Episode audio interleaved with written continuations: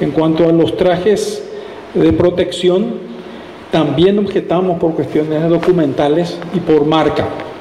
Eh, todos los trajes de bioseguridad este, fueron, ingresaron en el aeropuerto Silvio Petirosi sin marca.